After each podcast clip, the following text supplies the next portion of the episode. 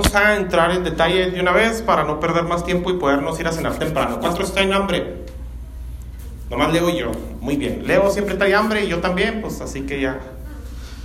El miércoles, hace ocho días, celebramos el, los 200 y pico de años del grito de independencia en nuestro país. Y le damos gracias a Dios por haber nacido en un país en este tiempo en el que nosotros nacimos. Porque si hubiéramos nacido hace 200 años, pues seguramente andábamos con el palo, con el pico, con el hacha y con lo que se pueda, ¿no? Defendiendo o pidiendo nuestra independencia.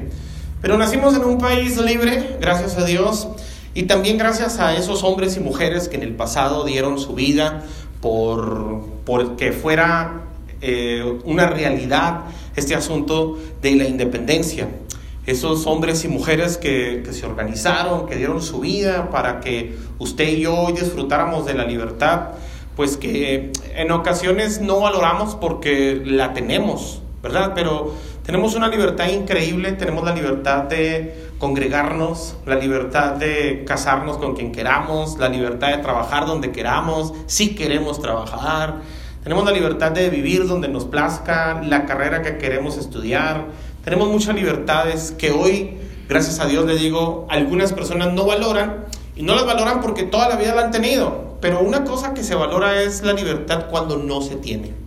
Pregúntele a todas esas personas que ahorita están guardadas en el hotel municipal y verá cómo añoran la libertad. Quisieran estar libres, poder entrar y salir, incluso hasta llegar a la casa, ¿verdad? Estar a gusto viendo la televisión. Y gracias a Dios por, por eso. Esta predicación que voy a dar el día de hoy es el tema Aprendiendo a hacer iglesia número 8, es de nuestra serie Aprendiendo a hacer iglesia. Y esta predicación yo la traía para el miércoles pasado por el caso de que el pastor Alonso no hubiese llegado, gracias a Dios que sí llegó.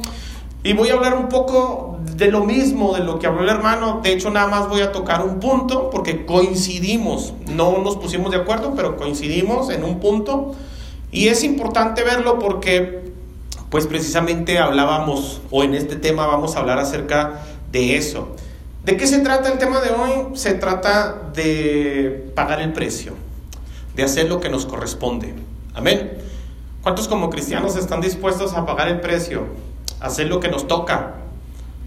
Entonces yo quisiera que fuera, que usted pusiera atención el día de hoy para que, para que se lleve una bendición. Voy a tratar de de compartirle lo que Dios puso, en mi corazón para ustedes. Entonces, ya les mencioné lo que, lo que aquellos hombres y mujeres en el pasado hicieron. Bueno, pues, ¿sabe qué es una de las cosas que me asombra a mí? De las personas que pasaron a la historia por haber luchado por la libertad y por la independencia. Me asombra, hermanos, que estas personas no tenían la necesidad de hacerlo. O sea, eran gente libre. Eran gente que no tenía la necesidad de hacerlo. Por ejemplo, en la independencia de México, usted sabrá que cada vez que se cantan los vivas, pues viva Hidalgo, viva Jiménez, viva Morelos, viva José Fortis. Todas estas personas que mencionan la, la independencia son personas que estaban acomodadas provenían de una buena familia, incluso eran parte de algo que les dejaba ciertas ganancias, como los curas. ¿Me explico? Ellos pertenecían a una iglesia pues que dominaba y no tenían ni necesidad de salir a las armas. Pero haciendo historia y memoria de esto, hermanos, yo recordé precisamente esto, que las personas que alguna vez lucharon por la libertad que hoy nosotros gozamos, eran personas que no lo necesitaban hacer. No eran personas que carecían de derechos, de libertades, eran personas que gozaban de libertades. Como por ejemplo, en los Estados Unidos yo estoy seguro que han escuchado hablar de un presidente llamado Abraham Lincoln. Creo que está hasta en los billetes. ¿Sí lo han escuchado? ¿Sí? Bueno, pues este personaje, Abraham Lincoln, fue presidente de los Estados Unidos, pero él impulsó una ley para abolir la esclavitud en todos los Estados Unidos. Fíjese lo que estoy hablando, era un personaje que no pertenecía a la raza de color, a los, a los negros. Ni él, ni su descendencia, ni sus antepasados, ni los hijos que fuera a tener, ni los hijos de sus hijos. O sea, él era una persona que tenía la vida resuelta. ¿Me explico? ¿Por qué? Porque ninguno de los esclavos que había en los Estados Unidos era gente caucásica, era gente trigueña, era gente güera o eran asiáticos. La realidad de las cosas es que la mayoría de la esclavitud era solamente en personas de color, en los negros. nacían esclavos, vivían como esclavos, eran tratados de una manera infrahumana.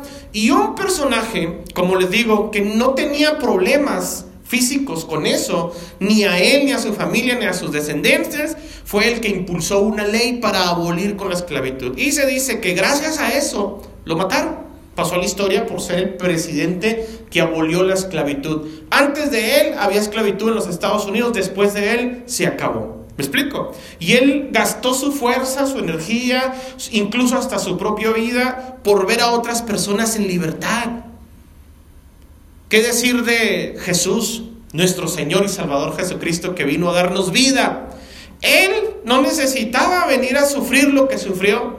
Él estaba sentado en su trono de gloria, rodeado de gloria y majestad. Él estaba sentado a la diestra del Padre. Él no necesitaba sufrir lo que sufrió para darnos vida. Y aún así se despojó de todo, dice su palabra. Incluso se despojó de sí mismo, de toda su divinidad. Se despojó de todo lo que él tenía y vino a vivir entre nosotros como nosotros para darnos vida. Eso es algo que me llama la atención, que las personas que lucharon por la libertad eran personas que no necesitaban la libertad. Eran personas que gozaban de la libertad, eran personas que gozaban de derechos, eran personas, por así llamarlos, acomodados. El primer punto que vamos a tratar es de un personaje llamado Moisés. Moisés fue criado en lo más lujoso del mundo. Fue creado con unas personas, mis amados, que ellos exageraban en el estilo de vida que tenían. Ellos ni siquiera se consideraban reyes, ni siquiera se consideraban de la realeza. Los egipcios en su momento se, se consideraban dioses.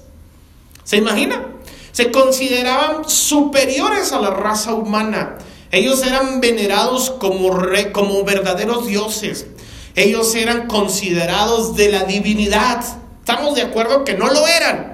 Pero todos sus súbditos, todos sus seguidores tenían que erigirles monumentos impresionantes, darles unos tributos eh, exorbitantes, deberían, iban los trataban, hermanos, que era un delito incluso voltearlos a ver. Y así fue educado Moisés, criado en ese círculo. No, no, deje usted que como reyes de la tierra, no, ellos vivían como dioses, la humanidad era poco para ellos. Y así fue educado Moisés. Y aún así Moisés estuvo dispuesto a renunciar a todo eso por libertar a un pueblo que vivía en esclavitud. Un pueblo que cuando Moisés quiso hacerlo, se opusieron y le dijeron, ¿y a ti quién te puso como libertador? Como diciendo, tú déjanos en paz, vive allá en tu mundo y déjanos en paz. Pero la realidad de las cosas, mis amados, es que Dios pone en el corazón de hombres y mujeres el luchar por las causas justas. Dios pone en el corazón de hombres y, mujeres que den su vida para cambiar la vida de otras personas. No son gente que se conforma solamente con ver la injusticia. No son personas que solamente cuando ven el maltrato, el abuso, cuando ven la corrupción, cuando ven cómo personas viven, más bien eh, sobreviven entre, en tanta desigualdad, entre tanta falta de derechos, que sobreviven entre tanto abuso, entre tanto castigo. No solamente son personas que al verlo menean su cabeza en señal de desaprobación, como lo hacemos muchos de nosotros. Cuando vemos la necesidad de alguien, solamente decimos, híjole, pobre gente, ojalá y alguien los ayudara. Ojalá el gobierno les ayudara. Ojalá viniese alguien y los ayudara. Ojalá llegara un presidente que verdaderamente cambie la nación. Pero nosotros tenemos una responsabilidad. El domingo anterior, al miércoles este que pasó, veíamos precisamente que nosotros como Iglesia de la Victoria somos una iglesia atípica. Somos una iglesia que no abre nada más seis horas a la semana como la mayoría de las congregaciones, que nada más abren sus puertas a las dos horas del culto o tres en algunos casos porque hay gente que le gusta mucho la fiesta y en ocasiones se extiende a sus tiempos, pero son, son iglesias, hermanos, que abren dos horas en promedio por servicio y en promedio la mayoría de las iglesias en Chihuahua tienen de dos a tres cultos por semana. Nosotros como congregación decidimos ir más allá y abrimos todos los días. Desde las 5 de la mañana hasta las 5 de la tarde los días de servicio, hasta más tarde como el caso de hoy. Esto lo hicimos porque vimos la necesidad que Dios nos, eh, nos, hizo ver en el mundo en el que vivimos, en la condición en la que estamos, en la tierra en la que Dios a nosotros nos ha permitido vivir, en esta colonia llamada Rivera de Sacramento, que anteriormente la gente se expresaba de ella como algo allá en las lejanías de la ciudad. Y tenían expresiones hasta incluso grotescas, groseras o menospreciables, como riberas del sufrimiento, riberas del olvido, riberas del infierno, riberas de nadie.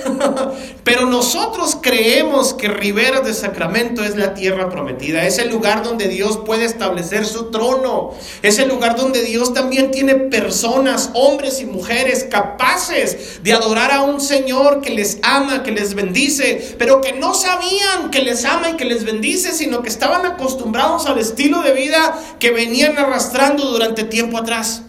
Pero Dios estableció este lugar, mis amados, para que nosotros hagamos lo mismo que hicieron otros en el pasado. Ofrecieron sus vidas para el beneficio de alguien ajeno, de alguien extraño, en ocasiones de personas que nunca conocieron y ni llegaron a conocer tampoco. Esas personas pasaron a la historia por haber hecho, mis amados, algo a favor de la libertad de alguien. Pues yo el día de hoy quiero darle tres consejos para que aprendamos en el tema de hoy a hacer iglesia.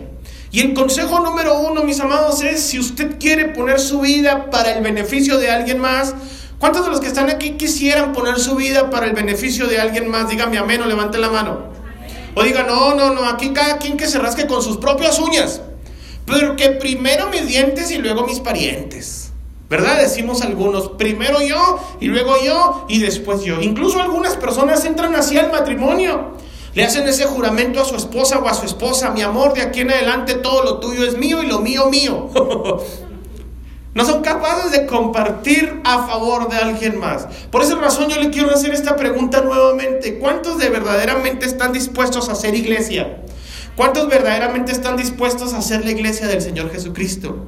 Si usted está dispuesto, tiene que entender que el negocio del cielo es la salvación de las almas. Ya lo vimos, lo hemos visto en esta serie. Y la salvación de las almas viene a través de la gracia. Y la gracia, mis amados, viene a través de la predicación de la palabra de Dios. Y la palabra de Dios se predica en una iglesia. Entonces nosotros como iglesia tenemos que comprender que pertenecemos a un bien superior y el bien superior es el negocio del cielo y el negocio del cielo es que todas las personas conozcan a Cristo. Pero para ello, mis amados, ya no va a ser suficiente solamente poner una calcamonía en nuestro carro diciendo sonríe, Cristo te ama. Ya no solamente va a ser suficiente que usted ponga unos textos en yeso con colores en su cuarto o en su recámara diciendo en este hogar, eh, eh, este hogar es cristiano. Ya no va a ser suficiente que solamente le entregue un volante a una persona y le diga en la Biblia está la solución, léela. Ahora es necesario que usted, mis amados, le muestre a las personas a su alrededor el inmenso amor que Dios les tiene. La prueba del amor de Dios para la humanidad son ustedes. Si nosotros nos atrevemos a mostrar lo que Dios ha hecho en nuestras vidas y que somos capaces de hacerlo por otros, la gente va a venir al conocimiento de la verdad. Por eso vuelvo a hacer la pregunta por última vez, ¿cuántos están dispuestos a ofrecer su vida por causa de otros? Bueno, si usted está dispuesto, punto número uno, tiene que aprender a salir de su confort. Este tema ya lo desarrolló, este punto lo desarrolló el pastor Alonso magistralmente. Pero el punto que yo traía para desarrollar, mis amados, está en Éxodo capítulo 32, versículo 7. Quiero que por favor vayan en sus Biblias, vamos a leer todas las citas del día de hoy en la Reina Valera. Yo me traje mi sudadera por si me daba frío, pero parece que ahora sí le atinaron al aire. Éxodo capítulo 32, versículo 7. Dice, entonces Jehová dijo a Moisés, anda, desciende porque tu pueblo que sacaste de la tierra de Egipto se ha corrompido. Pronto se han apartado del camino que ya les mandé y se han hecho un becerro de fundición y lo han adorado y le han ofrecido sacrificios y han dicho, Israel, estos son tus dioses que te sacaron de la tierra de Egipto. Dijo más Jehová a Moisés, yo he visto a este pueblo, que por cierto es un pueblo de dura cerviz. Ahora pues déjame que descienda, mira en ellos y los consuma y de ti yo haré una nación grande. Entonces Moisés oró en su presencia de Jehová su Dios y dijo, oh Jehová, ¿por qué se encenderá tu furor contra tu pueblo? que tú sacaste de la tierra de Egipto con gran poder y con mano fuerte? ¿Por qué han de hablar los egipcios diciendo, para mal los sacó, para matarlos en los montes y para raerlos de sobre la faz de la tierra? Vuélvete del ardor de tu ira y arrepiéntete de este mal contra tu pueblo. Acuérdate de Abraham, de Isaac y de Israel, tus siervos, a los cuales has jurado por ti mismo y les has dicho, yo multiplicaré vuestra descendencia como las estrellas del cielo y daré a vuestra descendencia toda esta tierra que he hablado y la tomarán por heredad para siempre. Entonces Jehová se arrepintió del mal que dijo que había de hacer a su pueblo. Como hace un momento dije, ya no lo voy a desarrollar porque lo desarrollaron muy bien la idea el, miércoles pasado, en el caso de Nemia. Moisés, se divide la vida de Moisés, la podemos comprender en tres, en tres partes. Una de las partes de Moisés, la primer, eh, la, primer tercera parte de su vida, Moisés la vivió, mis amados, en lo más lujoso de la humanidad. Vuelvo a repetir, fue educado por unos personajes que ni siquiera se consideraban reyes. Ser rey era poco para ellos. Lo que le sigue, imagínense. Estaba habituado a todo el lujo, a todo el esplendor, a toda la pompa, a ser tratado con pétalos de rosa, a ser tratado con pincitas, a que todo el mundo lo reverenciaba, dormía en lo mejor del palacio, comía de lo mejor del mundo, vivía en los mejores castillos, no, era una cosa impresionante. Y él fue capaz de dejar atrás el resto de su vida que le correspondía a él, vivir durante toda su vida como un Dios, como un rey, como una persona súper eh, adinerada, fue capaz de dejar eso por un pueblo. Que dice la Biblia que cuando llegamos a este punto, ya que Dios nos saca de la esclavitud, que Dios nos liberta con mano fuerte y extendida, Jehová de los ejércitos está reconociendo que ese pueblo es de muy dura servicio. Era un pueblo muy cabezón, era un pueblo muy testarudo, era un pueblo que no hacía mucho caso, era un pueblo arrogante, era un pueblo terco, era un pueblo aferrado. Y aún así dice la Biblia que Moisés fue capaz de ponerse en medio entre Dios y el pueblo para decirle, oye, no, espérame, ¿por qué vas a destruir a tu pueblo? Tú fuiste el que lo sacaste. Ahora tú vienes a mí y me dices, mira tu pueblo, lo que ha hecho. No es mi pueblo, dice Moisés, es tu pueblo. Y además dice, tú no hiciste una promesa ni conmigo ni con ellos. Hiciste una promesa con Abraham, con Isaac y con Jacob. Tú prometiste que les ibas a dar esta tierra por heredad. Yo solamente he decidido servir al bien superior, Señor. Pero no hagas lo que tienes pensado hacer, porque entonces vas a quedar en mal con la humanidad. La gente va a decir, ahí está, lo sacó y no pudo con ellos. Los sacó y como son muy cabezones, como son muy tercos, como no hacen caso, mejor los desechó. No hagas eso, dice Moisés a Dios. No lo hagas. Ahora, parece sencillo lo que Moisés está haciendo, pero Moisés la primera parte de su vida la pasó en todo el lujo y en todo el esplendor, y la segunda, tercera parte de su vida la pasó en el desierto cuidando las ovejas de su suegro.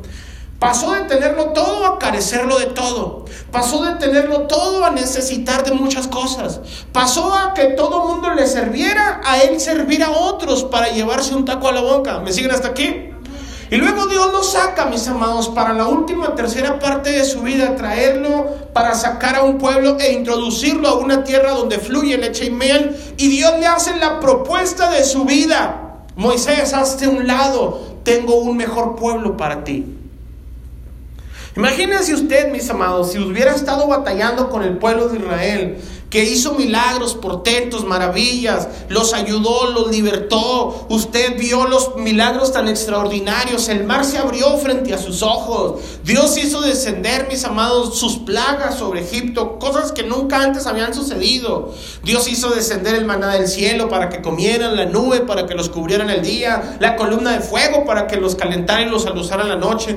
Todos estos milagros y aún así el pueblo de Israel se la pasaba quejándose. No agradecía lo que Dios hacía. Y luego Dios le hace una propuesta a Moisés y le dice, ¿sabes qué, Moisés? Este pueblo de plano es muy testarudo. Este pueblo de plano no le, no le gusta nada. No está contento con nada. A pesar de que ya no están en la esclavitud, a pesar de que ahora son bendecidos, a pesar de que ahora tienen en abundancia, no están contentos con nada. ¿Sabes qué? Hasta un lado y te voy a dar un mejor pueblo. ¿Se imagina? un mejor pueblo, un mejor pueblo. Moisés venía, como le dije, en su primera parte de su vida de un pueblo extraordinario que eran los egipcios y Dios le está prometiendo algo mejor aún.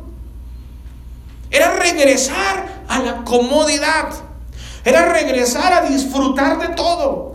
Era regresar a volver a comer manjares, a volver a ser servido. Era regresar a la comodidad de su vida. Y Moisés fue capaz de renunciar a todo porque entendió el bien superior y le dijo, Dios, esto que pretendes hacer no está bien.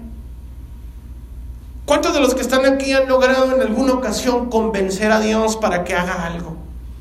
Lo hemos dicho en otras ocasiones, mis amados, no importa qué tan bien te portes, Dios no te va a amar más.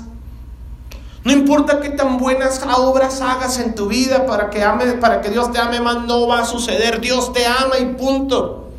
No importa qué tan mal te portes para que Dios te deje de amar, Dios nunca te va a dejar de amar. Así te vayas al infierno. El amor de Dios es eterno. Las consecuencias por nuestros actos nosotros las pagamos. Pero no existen tantas cosas tan buenas que tú puedas hacer para que Dios te ame más, ni tan malas para que te deje de amar. ¿Me siguen hasta aquí? Y aún a pesar de eso, dice la palabra de Dios, hermanos, que nosotros cuando le pedimos a Dios, Dios contesta de acuerdo a su voluntad. O sea, nosotros no podemos ir llorando, Dios, mira, ten misericordia de mí. Así le diga Diosito, así le diga, mira, te lo pido por todos los santos y ángeles del cielo. Mira, de aquí en adelante ya me voy a portar bien, me voy a ir caminando de rodillas hasta no sé dónde. No va a suceder, si no es la voluntad de Dios, Dios no va a cambiar de parecer. Hemos pedido muchas cosas a Dios que Dios no ha contestado. No las ha contestado no porque no nos escuche, porque no son buenas para nuestras vidas. El Señor Jesucristo reconoció en la palabra y dijo, si ustedes siendo malos saben dar buenas cosas a sus hijos, pues imagínense el Padre que está en el cielo.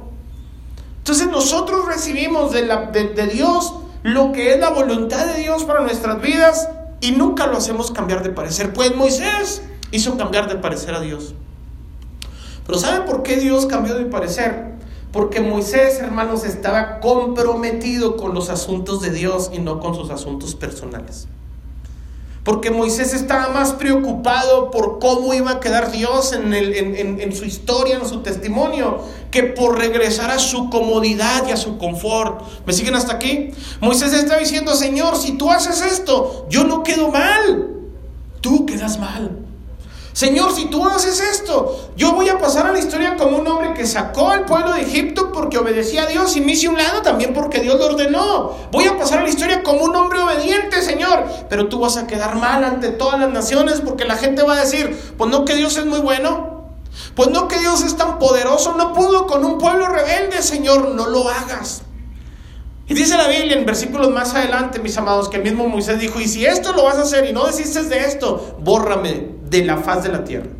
Bórrame de tu libro, no me metas en la historia, dice. Y dice la palabra de Dios, mis amados, en el versículo, 40, en el versículo 14, entonces Jehová se arrepintió del mal que dijo que había de hacer a su pueblo. Moisés fue capaz de poner su vida, mis amados, por causa de los asuntos de Dios.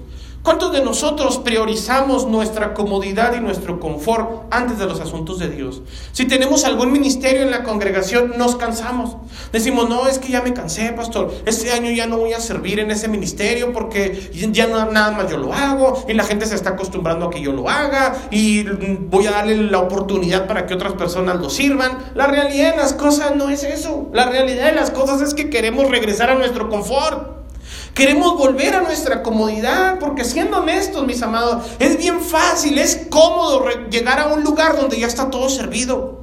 Es cómodo llegar a un lugar donde nomás es cuestión de sentarte para que otro te sirvan. Es cómodo llegar a un lugar, mis amados, nada más a recibir puras bondades, sin poner nada a cambio. ¿Me siguen hasta aquí?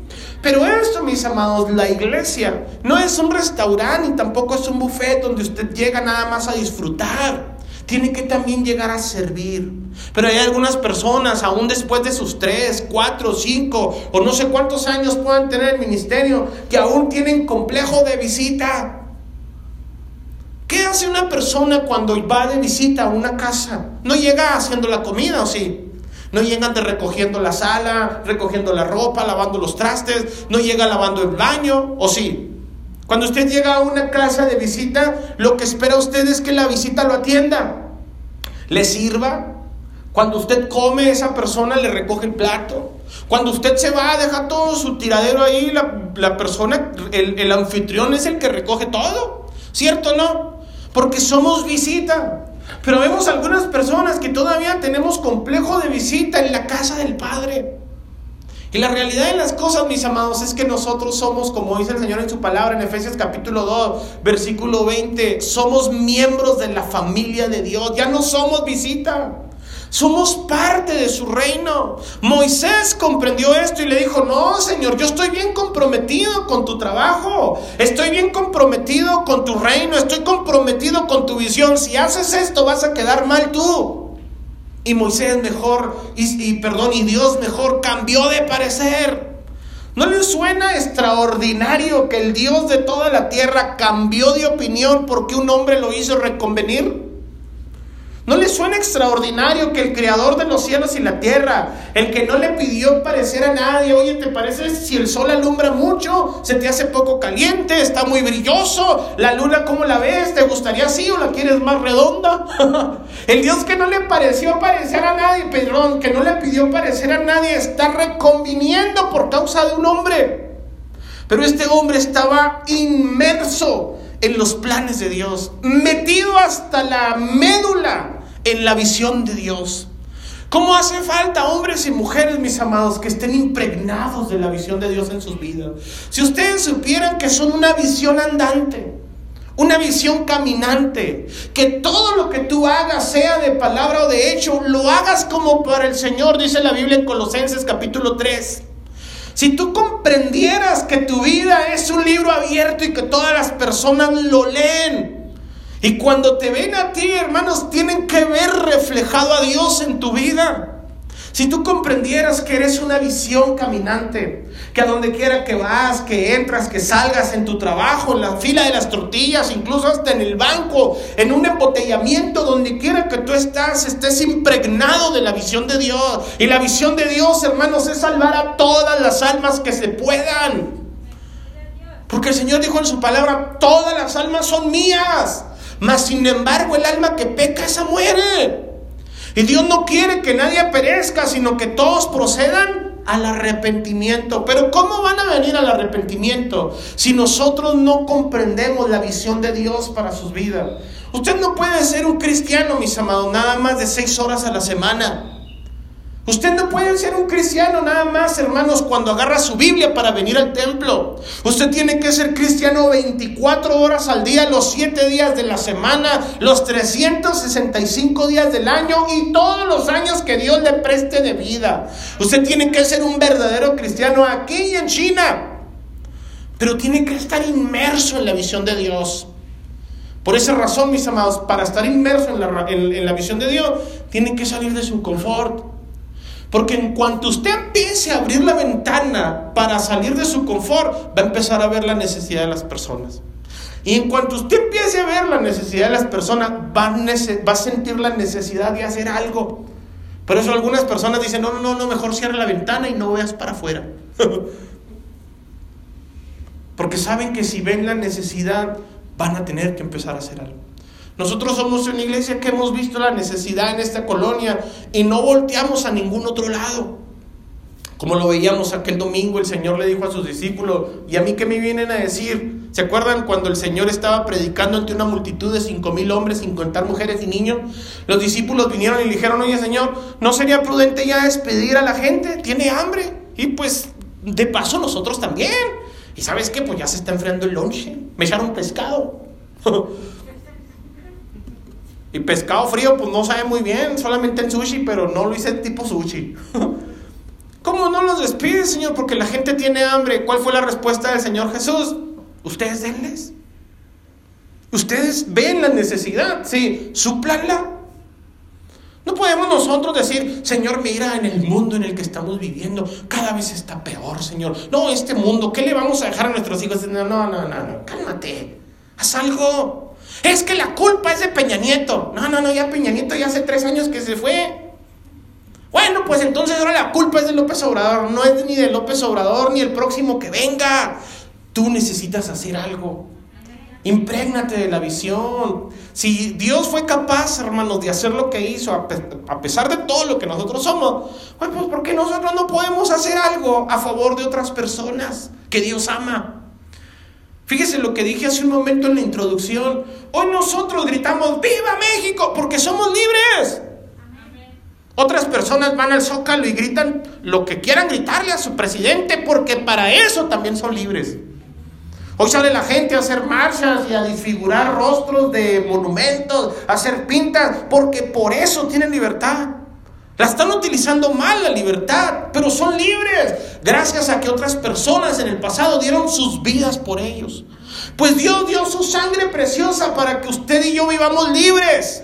No desperdicie la libertad en la que Cristo lo hizo libre. Que cada día cuente, que cada día valga, salga de su confort. Esfuércese por salir de su confort. Punto número dos, pague el precio. Hay un precio que pagar.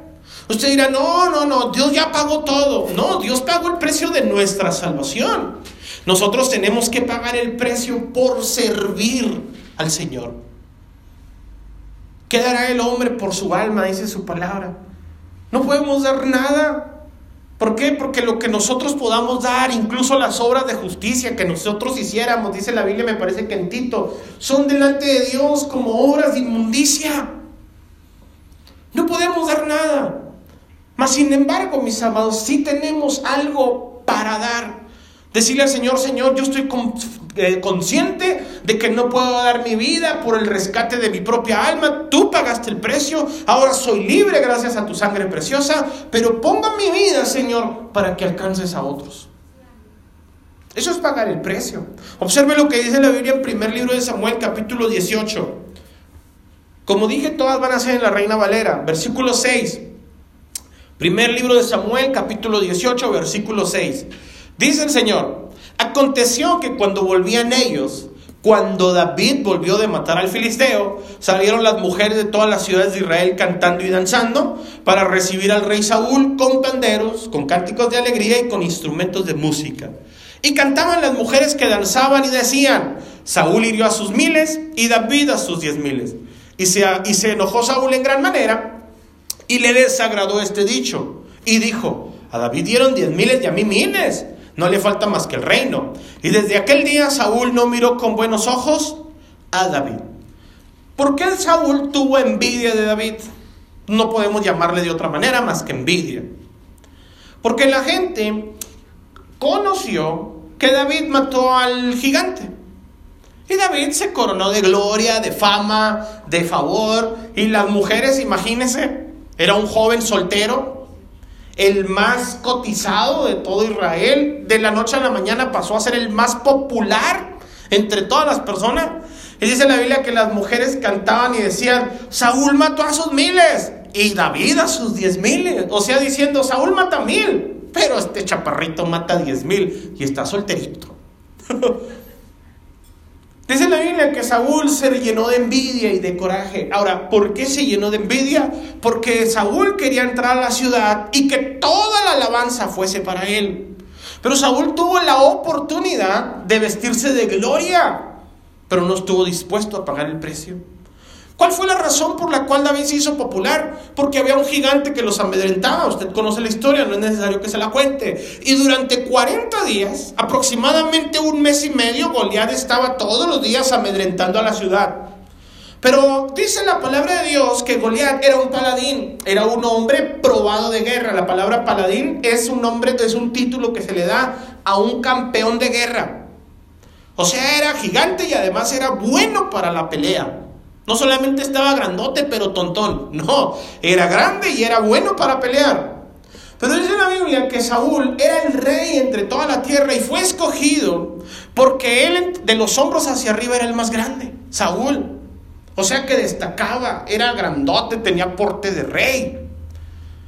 Y un grande puede enfrentar a otro grande, diría uno en la lógica. El más capacitado para enfrentar al gigante, pues es el más grande del pueblo, y el más grande del pueblo era, grítemelo, Saúl.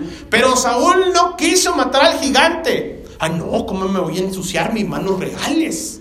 No, como yo voy a salir y me voy a ensuciar de polvo, no, que pues, porque se va a ensuciar mi indumentaria, mi ropa de rey. No salía porque tenía miedo, porque era cobarde, porque no estaba dispuesto a pagar el precio.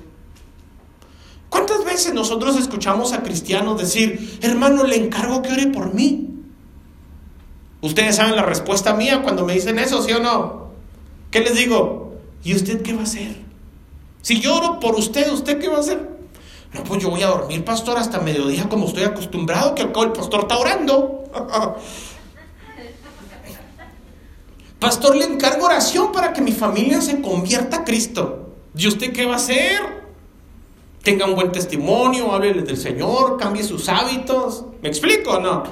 No estaba Saúl dispuesto a pagar el precio. Vino David, que amaba tanto a Dios, y escuchó que ofendían a Dios, y David dijo, no, no, no, nadie me va a ofender a mi Dios. Al rey sí, porque pues, está tontón. A la gente sí, porque a lo mejor no tiene miedo, tienen miedo. Pero a Dios nadie me lo ofende. Se enfrentó y mató al gigante. ¿Conocen la historia, sí o no?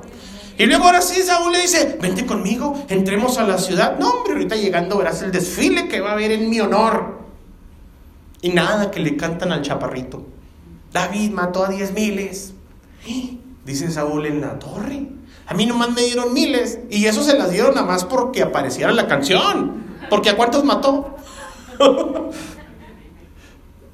nada más para que rime. Pero la realidad de las cosas, el que ganó la batalla fue David.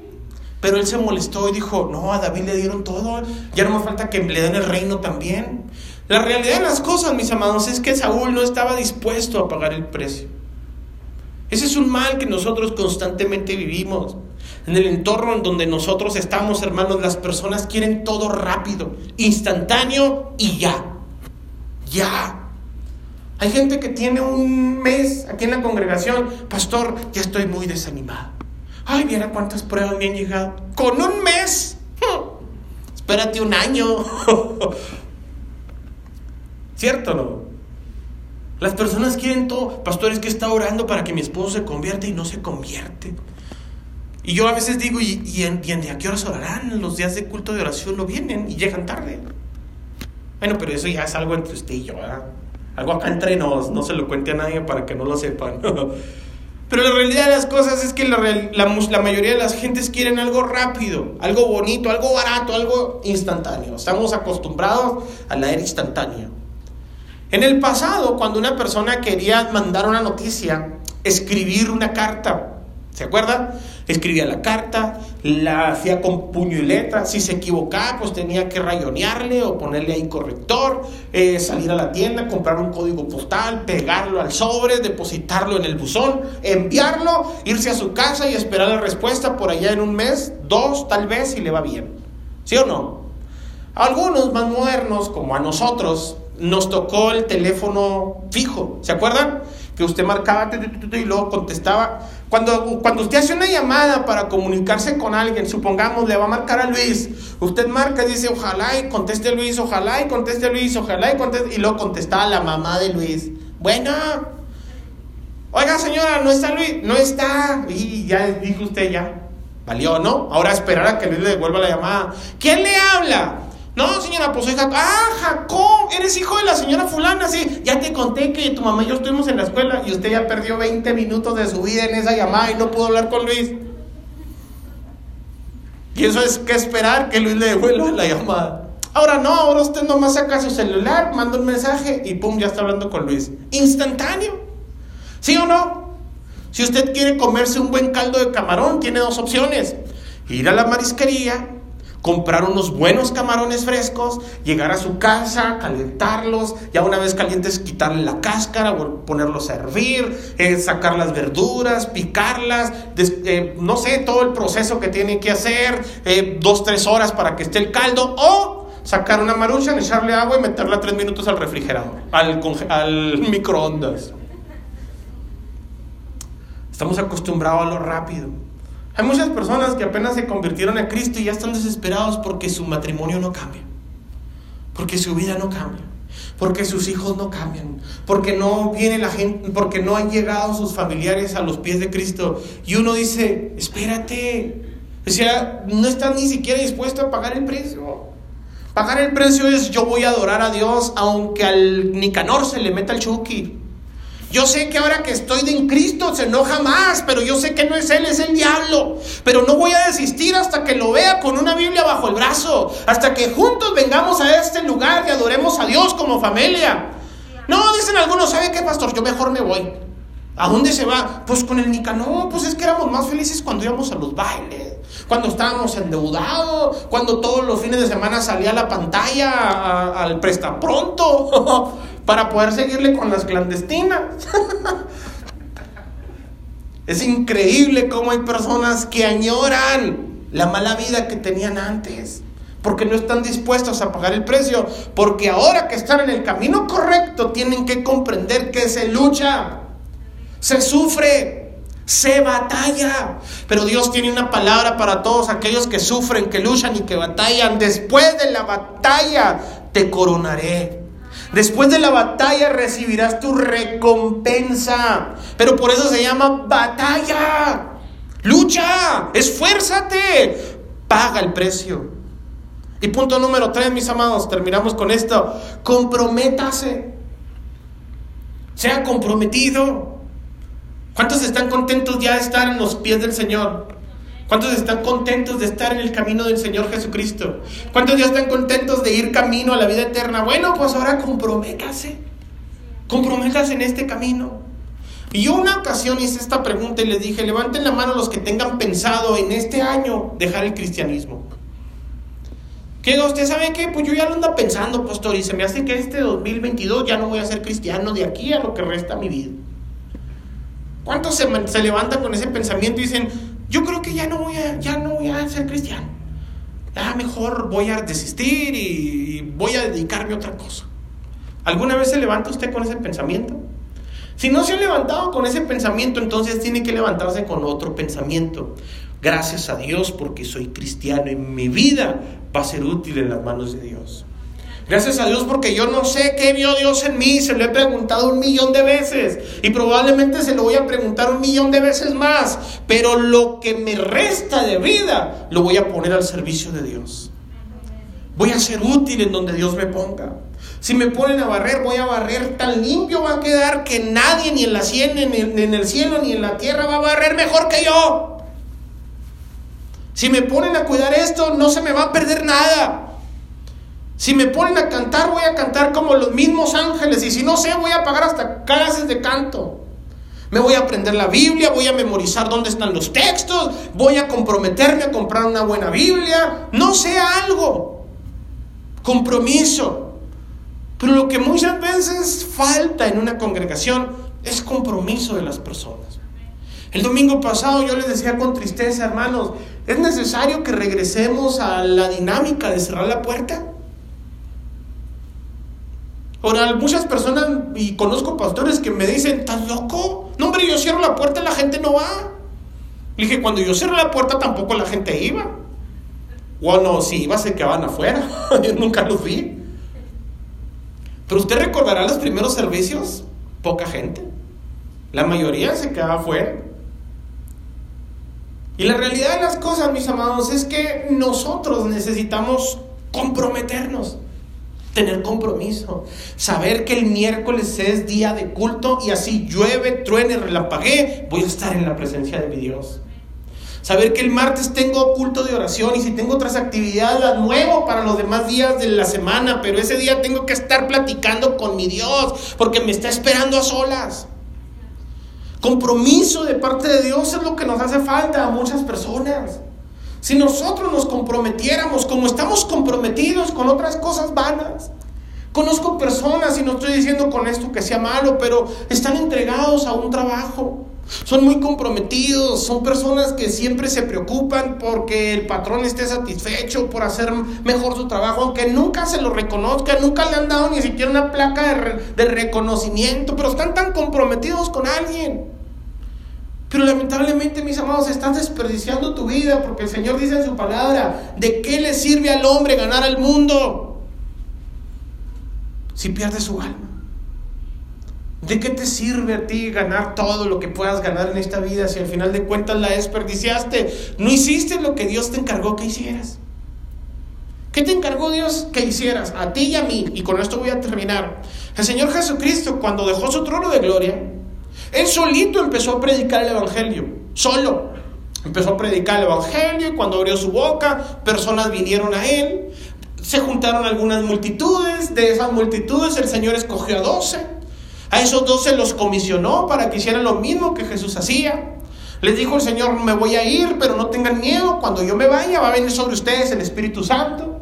El Espíritu Santo vino sobre sus vidas y esas personas hicieron lo que Jesús hacía cuando estaba aquí en la tierra. ¿Me siguen hasta aquí? Pero antes de irse el Señor Jesucristo ya murió, fue enterrado, resucitó. Y antes de ascender al cielo tuvo una plática con sus discípulos, la última plática. Las últimas palabras del Señor mientras estaba en esta tierra es, vayan. ¿Y qué? Y piérdanse entre la gente. Vayan e involúcrense en las tareas del mundo. Vayan y sean como las demás personas. Eso dijo el Señor Jesús. ¿Qué fue lo que dijo el Señor? Ahí está en Mateo capítulo 28. Vayan y prediquen el Evangelio. ¿Cierto o no? Vayan y anuncien las buenas nuevas. Vayan y háblenles a otros de Cristo. Y mientras el Señor Jesucristo iba diciendo estas palabras, Él iba ascendiendo al cielo. ¿Me siguen hasta aquí? Bueno, pues yo les he hecho esta pregunta en otras ocasiones y quiero que por favor piensen esto porque de esto depende en la conclusión de este punto. Si las últimas palabras de Jesús a su iglesia fue, ve y predica el Evangelio, ¿cuál cree usted que va a ser las primeras palabras del Señor Jesucristo cuando vuelva a ver a su iglesia? ¿Se imagina? ¿De qué tamaño era tu casa? Le va a decir el Señor. No estoy diciendo con esto que no tenga una buena casa. Todo lo demás viene por añadidura. ¿Estamos de acuerdo? Dios no le va a pedir cuántos doctorados, cuántas maestrías, cuántos carros, cuántas casas, cuánto dinero en el banco tuviste, lo cual no es malo. Vuelvo a repetir, esas cosas vienen añadidas. Cuando buscamos primeramente qué? ¿Cuántos saben que si busca primeramente qué? ¿Cuántos saben que si busca primeramente el reino de Dios, todas esas cosas vienen por añadidura? Levanten la mano los que saben. ¿Y para qué las andas buscando? Van a venir solas. Solas van a venir. Dice el Señor en su palabra en Deuteronomio, entre capítulo 28 y 29, todas estas bendiciones te seguirán y te alcanzarán. Y dice el Señor, bendito serás en tu entrar, bendito en tu salir. Por un camino vendrán contra ti, pero por siete saldrán huyendo. Tendrás alimento, tu, tu arteza de amasar estará bendecida, el cielo sobre ti estará abierto. Todo lo que hagas prosperará, dice el Señor. Todo esto vendrá sobre ti. Pero si no, dice el Señor, entonces el cielo que está sobre ti se cerrará, será como de bronce. Ni saldrán las oraciones ni entrará la bendición. Trabajarás y nunca alcanzarás. Te la pasarás endeudado, tendrás problemas, habrá siempre escasez. ¿Cuántas personas se identifican con este estilo de vida? La realidad de las cosas es que porque no alcanza, trabajamos más, pero estás trabajando incorrectamente. El Señor dice, todas estas cosas seguirán y te alcanzarán si atendieres atentamente mi voz, lo que yo te mando hoy. Lo que Dios mandó hoy, a lo que se refiere hoy, se refiere a la ley de Moisés. ¿Estamos de acuerdo? Bueno, pues Dios antes de irse dejó también una instrucción. ¿Cuál fue la instrucción? ¿Ya se les olvidó? ¿Están dormidos? Vayan por todo el mundo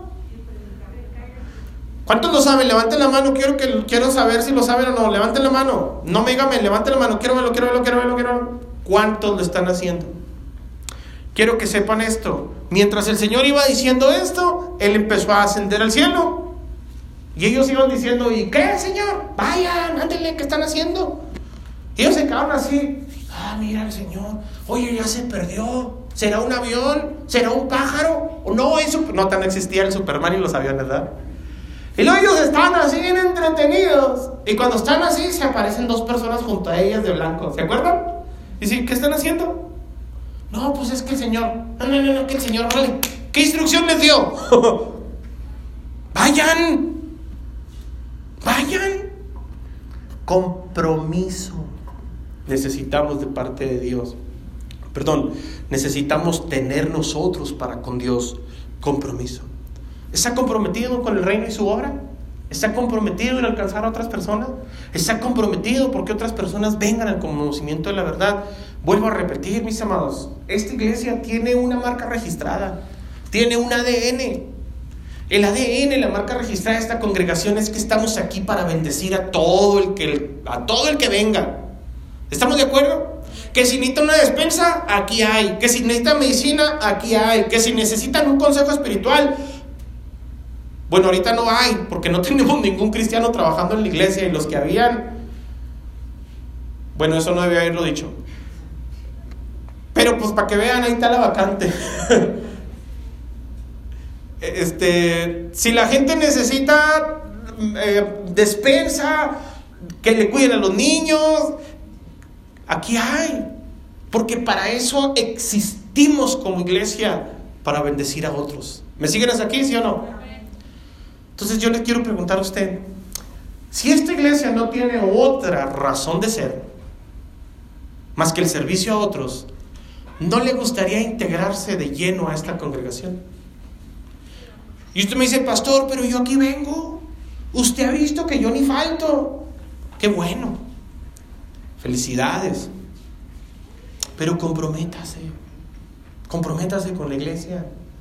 Comprométase con la causa de Cristo. Comprométase con el negocio del reino de los cielos. Es alcanzar a otros. Poner la vida para que otros vivan. Póngase en pie, por favor.